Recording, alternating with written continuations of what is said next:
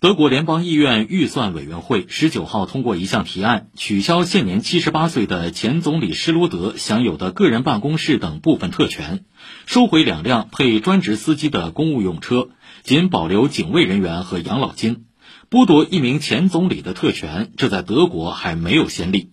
施罗德一九九八年至二零零五年任德国总理，现在担任俄罗斯石油公司董事会主席。俄乌冲突后，施罗德没有辞去在俄企业的职务，在德国国内日益受到孤立。